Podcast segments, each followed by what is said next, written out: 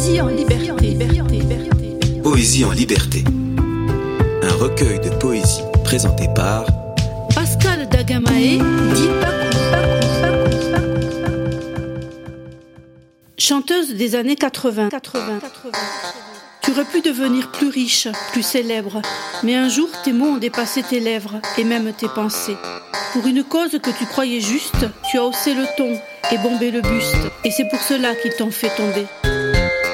Tu as dû lutter pour survivre, toi qui pensais pouvoir être libre, maîtresse de ta destinée. Tu aurais dû être la première, te montrer en pleine lumière et délivrer toutes tes pensées. Je suppose que tu es restée là même, dans ce brin de voix, dans ces beaux poèmes, que tu as pour nous un temps fredonné. Je ne t'oublie pas, ni ton minois, ni ta classe, et quand tes chansons à moi font surface, je retrouve ma jeunesse passée.